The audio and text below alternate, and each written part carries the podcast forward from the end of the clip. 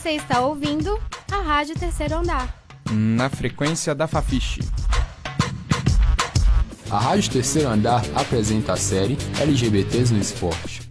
Ah, mas viado sabe jogar futebol? É... Ah, imagina como que é o jogo de vocês, né? Devem passar mais tempo dentro do vestiário do que em quadra. Como se nós não pudéssemos fazer parte do esporte se a gente estivesse ali só para brincadeira, menosprezando nossa participação no esporte. Lucas Mapa, integrante do time gay de futebol Barbichas de Belo Horizonte, mostra que o preconceito contra os grupos LGBTs não se limita aos gritos homofóbicos entoados pelas torcidas. O meio esportivo mundial ainda não respeita os jogadores não heterossexuais, muito por conta da exclusão dessas pessoas em esportes em geral desde muito cedo. O estudante de medicina da UFMG, Leandro Níquel, relembra sua experiência no esporte. Já senti que a minha orientação sexual foi colocada como empecilho quando eu era mais novo, né? Tem aquele estigma da criança viada que às vezes não é escolhida primeiro ou é escolhida por último. E aí você acaba sofrendo com isso. Mas, no geral, nunca foi uma coisa explícita e que eu me deixei afetar também. Eu acho que é importante a gente não se deixar afetar por isso. O meu caso é um caso à parte porque, no geral, é, eu não vejo a participação ativa de homossexuais em esportes, tanto coletivos quanto individuais também. Eu acho que, de alguma forma, existe um, um preconceito sobre essas pessoas na prática esportiva e acaba sendo um espaço de maioria heterossexual.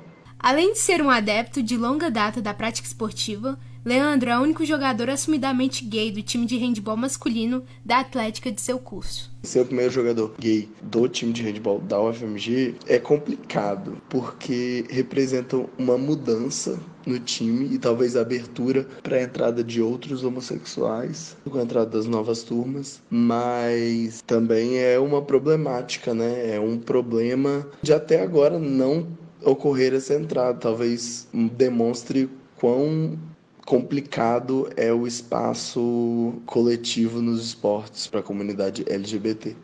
As manifestações de preconceito constantes não são capazes de deixar os LGBTs completamente à margem do esporte. Em 2018, Paris sediará o Gay Games 2018, evento que espera receber 15 mil atletas de todo o mundo. No Brasil, em 2017, aconteceu a primeira Champions League, isso mesmo, League, onde os barbichas se sagraram campeões. O grupo se formou inspirado pelas iniciativas dos clubes Bisquets, do Rio de Janeiro, e Unicorns, de São Paulo, que apoiaram a criação do time Belo Horizontino. O jogador do time e estudante de Relações Internacionais Lucas Mapa aponta a invisibilidade dos atletas LGBTs no Campeonato Brasileiro.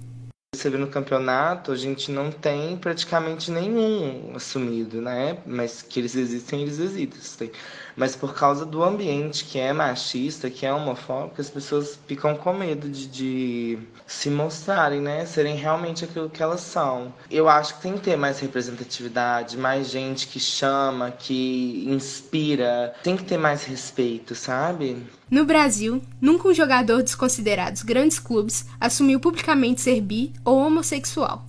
Falta de representatividade é outro problema que inibe jovens LGBTs a seguirem no esporte e ganharem mais espaço.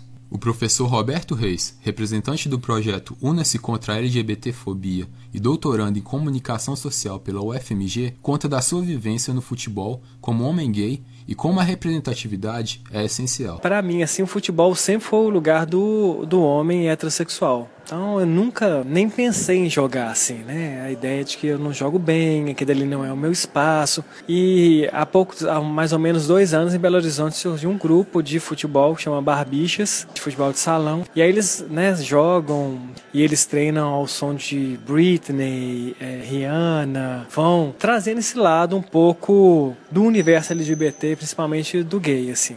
Então não é aquela coisa é, padrão que tenta reproduzir uma masculinidade hegemônica. E aí eu vendo eles lá se divertindo e também jogando, fiquei pensando que o futebol é para todo mundo, é para quem quiser.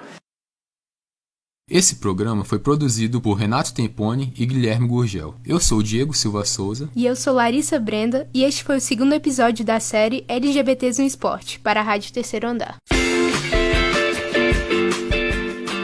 Você acabou de ouvir o programa da terceira temporada da Rádio Terceiro Andar.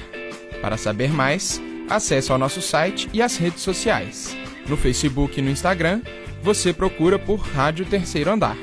Para ouvir esse e outros programas, acesse nosso site www.radioterceiroandarufmg.wordpress.com.